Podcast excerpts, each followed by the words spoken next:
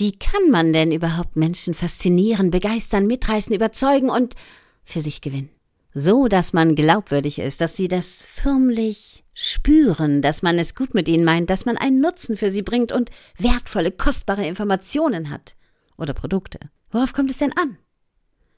Emotionen verkaufen, das wissen wir doch alle. Und die Spitzenverkäufer, die haben's doch voll drauf.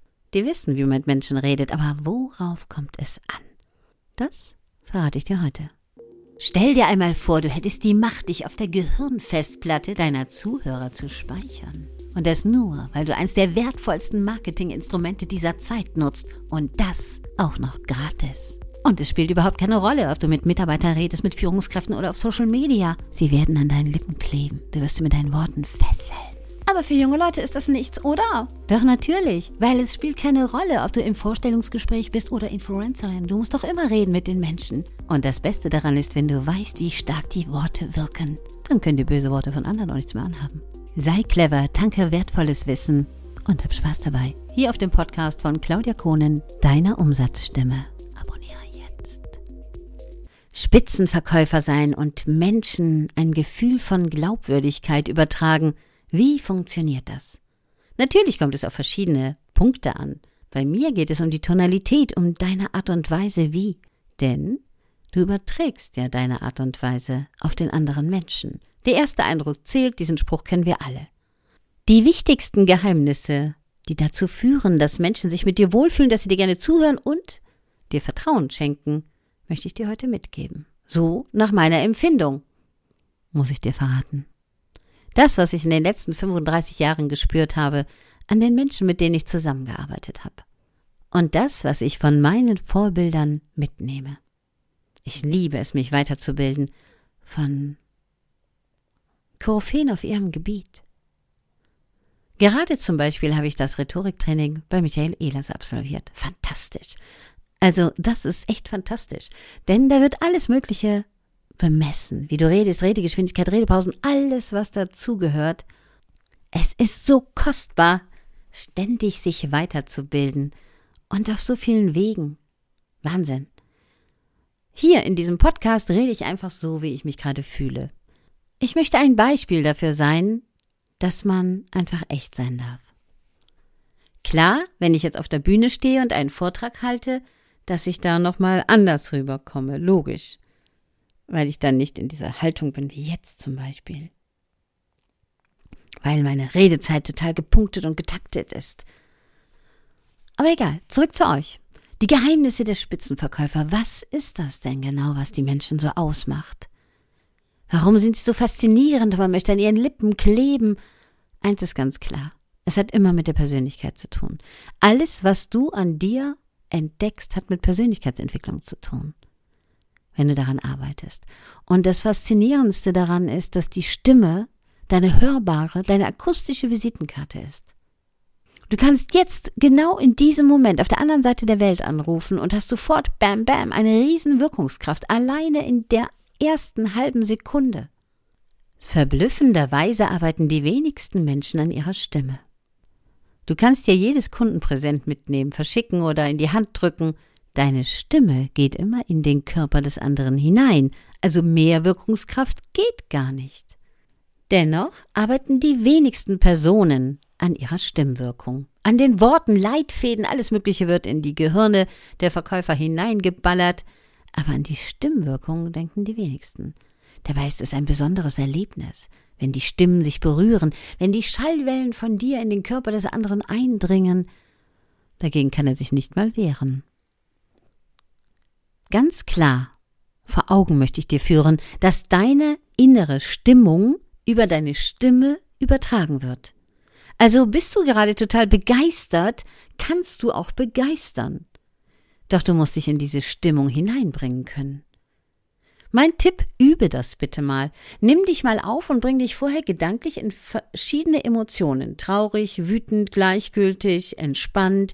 Probiere dich mal aus. Nimm drei Sätze und sag sie in unterschiedlicher Tonalität und nimm dich dabei am besten auf. Jetzt sagt der eine oder andere zu mir, das ist ja wie Schauspielern. Wenn man das so nennen möchte, kann man das machen. Ich sage, das ist Selbstkontrolle. denn du bist dann in der Lage, deine eigenen Gefühle ein ganz großes Stück weit zu kontrollieren. Und du lernst noch etwas. Du lernst Selbstschutz dadurch. Du lernst, wenn andere Menschen dich in eine negative Haltung bringen wollen, dass du dich selbst in eine positive bringen kannst. Darum geht es wirklich. Und natürlich haben wir im Alltag Situationen, wo wir uns vielleicht nicht blendend fühlen. Ich habe auch schon Buchungen gehabt und musste auf einer Bühne stehen, vor vielen, vielen Menschen einen Vortrag halten und habe vorher einen Schicksalsschlag erlebt. Ja. Dennoch hätte ich nicht die ganzen Menschen enttäuschen wollen. Und habe mich in die richtige Stimmung gebracht. Denn ändert sich etwas in dieser Situation, wenn ich Trübsal blase? Nein. Und es ist eine klare Entscheidung in dir selbst. Wie will ich mich jetzt fühlen? Niemand von außen hat das Recht, das zu bestimmen. Das kommt noch dazu. Du lernst, den Einfluss von außen nicht zuzulassen, wenn du es nicht willst. Und das ist Gold wert. Glaube mir, das ist wirklich, wirklich pures Gold. Warum haben wir denn so viele Mobbingopfer? Warum lassen sich so viele Menschen klein halten? weil sie den Einfluss nicht gewachsen sind, weil sie sich selbst nicht schützen können. Niemand klettert in deinen Kopf hinein und fummelt in deinem Gehirn rein, rum und sagt, du musst traurig sein, wütend sein, aggressiv sein.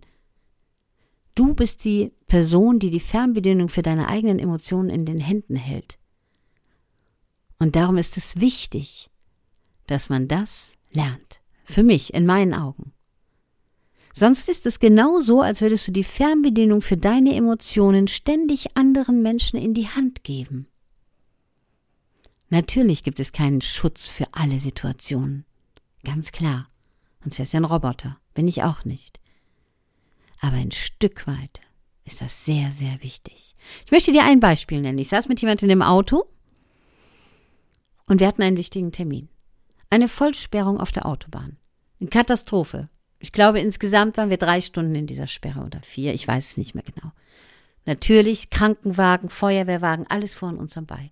Dieser Mensch meckerte die ganze Zeit herum. Und irgendwann habe ich mir gedacht, hm, okay, jetzt machst du mal so einen richtigen krassen Spruch, mal gucken, wie er sich dann fühlt. Und ich habe erst gesagt, ganz anständig, hör mal, es bringt doch nichts. Aber das brachte natürlich auch nichts, das zu sagen. Und dann habe ich gesagt, stell dir mal vor, wir können in der ersten Reihe vorne sein.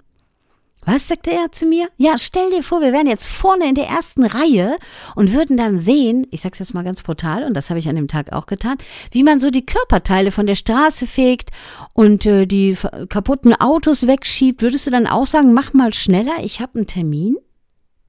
Der guckte mich ganz entsetzt an. Sage ich, das ist genau dieselbe Situation, wir sind nur weiter hinten. Sei dankbar, dass wir nicht da vorne sind. Wir könnten auch die Ursache sein statt die erste Reihe. Und entweder nutzt du jetzt die Lebenszeit hier, die du gerade hast, oder du meckerst weiter rum, aber wenn es geht, ein bisschen leiser, dann stecke ich mir Kopfhörer ins Ohr. Weil mein Leben ist trotzdem schön. Ich bin dankbar dafür, dass es mir gut geht. Und vielleicht hört sich das jetzt für dich ein bisschen obersentimental an oder ein bisschen krass, das so zu sagen. Ja, aber in Wahrheit ist es doch genau so. Oder? Genial sind auch die Menschen, die auf der Autobahn sich über jemanden ärgern, fast in die Leitplanke fahren, um dem noch mal einen Vogel zu zeigen. Bringt viel, ne? Also man kann schon mal auf sich selbst gucken. Wie verhält man sich denn selbst? Selbstkontrolle nenne ich das. Das heißt nicht, dass ich verlange, dass die Menschen niemals aus der Haut fahren sondern dass man lernt, sich selbst zu kontrollieren, damit es nicht andere Menschen tun. Darum geht's. Der erste Moment der Begegnung, ob der am Telefon ist oder live, spielt gar keine Rolle. Wie beginnst du mit den Menschen zu reden? Schenke doch dem Menschen die erste Aufmerksamkeit komplett, nimm ihn wahr wie ein Schwamm, sauge ihn förmlich auf. Sage auch was Positives, was Persönliches rattel nicht deine Sachen so runter. Was ich auch an Menschen immer wieder feststelle, die sehr charismatisch sind und sehr magisch anziehend sind, dass sie eine unglaubliche Aufmerksamkeit dem Gegenüber schenken. Eine Wahrnehmung haben, wie ein Privatdetektiv förmlich. Sie saugen den Menschen förmlich auf und nehmen ihn wahr, aufmerksam, so als wärst du frisch verliebt in dein Gegenüber. Aber bitte, Contenance. Entdecke die Herausforderungen, die dein Gegenüber hat. Entdecke die Probleme, die dein Gegenüber hat. Die Zweifel. Dann kannst du sie aushebeln, sonst funktioniert das nicht.